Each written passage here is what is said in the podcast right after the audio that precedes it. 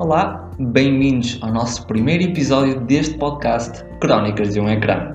Para quem não viu o nosso episódio introdutório, nós aqui daremos a nossa opinião sobre os filmes e séries que estão a marcar a nossa atualidade, sendo que vocês também podem participar.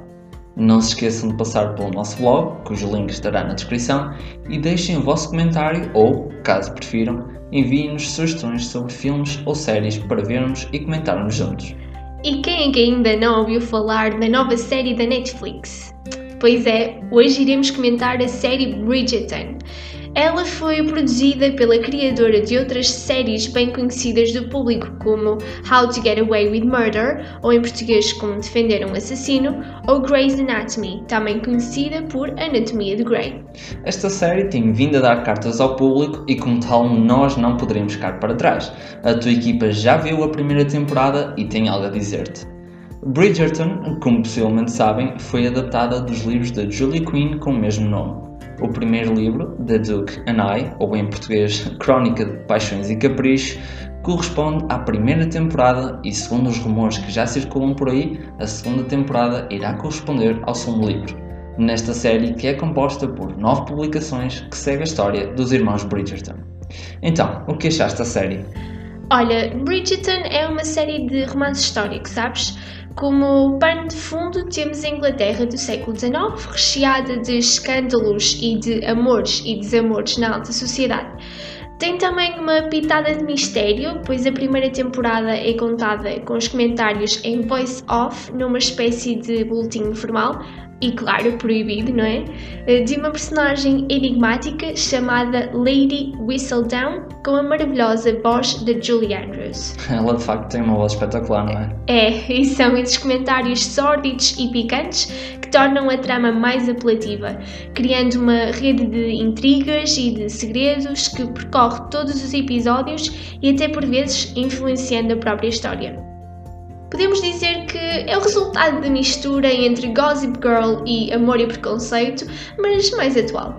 Então, mas uh, ninguém sabe quem é a Lady Whistledown. Ora, para isso terás de ver também. Faz sentido. A série basicamente desenvolve-se à volta da joia da coroa, representada na jovem adulta mais cobiçada da corte, a Lady Daphne Bridgerton, que é promovida até pela própria rainha Charlotte.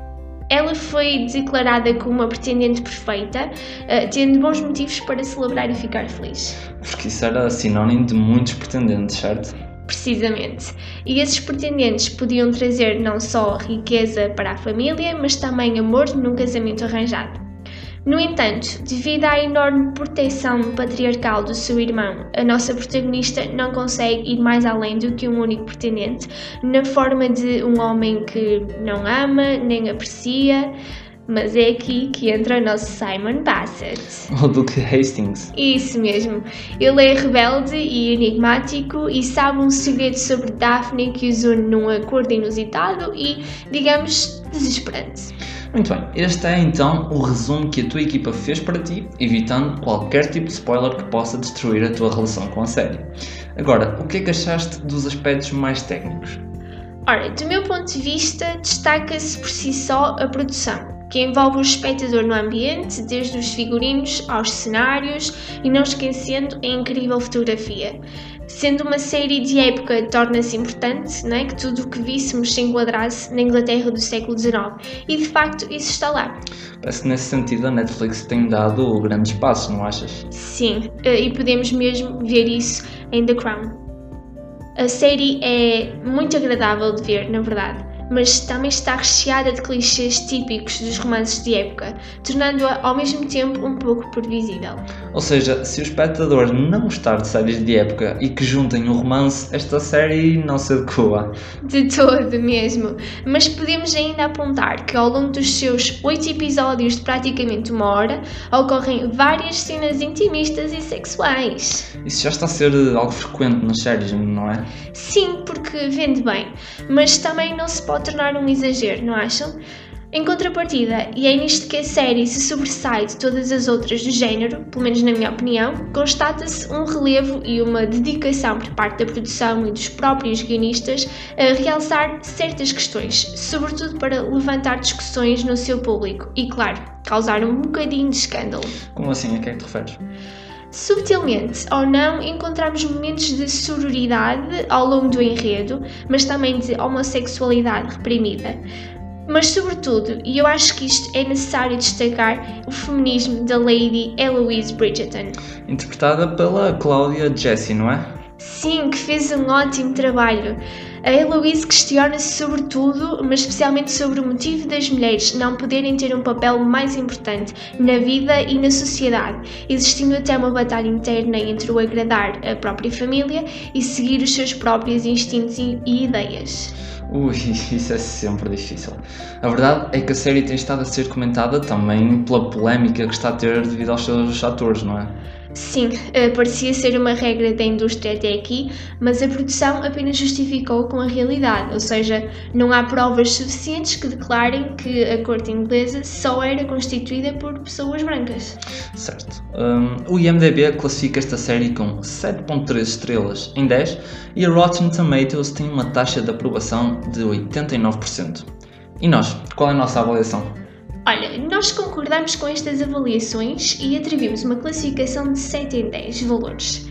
Uh, acreditamos que existem pontos a melhorar ainda, podendo fazê-lo já na segunda temporada.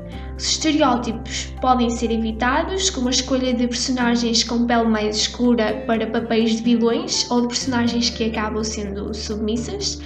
A banda sonora também pode sobressair-se mais eh, pela sua originalidade e não pela cópia de músicas conhecidas pelo público, já que os bailes em salões são tão recorrentes não é? e chamam de imediata atenção. Muito bem, obrigada. Uh, assim terminamos uh, este episódio, deixando-te apenas um conselho. Se quiseres ver esta série, o melhor é não teres ninguém por perto. Ou talvez o melhor será vê-la com o teu mais que tudo. Sim, e Bridgerton estará de regresso à Netflix com a segunda temporada e esperamos nós virá com tudo para dar certo e tornar esta série numa das melhores da atualidade. Quanto a nós, iremos estar atentos. Posto isto, digam-nos o que acharam desta série, se gostaram ou não, se concordam com a nossa crónica e já sabem que também podem participar neste podcast, enviando-nos o vosso comentário em formato digital e com mensagem de voz. Sigam o nosso blog e este podcast para mais. Para já, fiquem com as crónicas do vosso ecrã.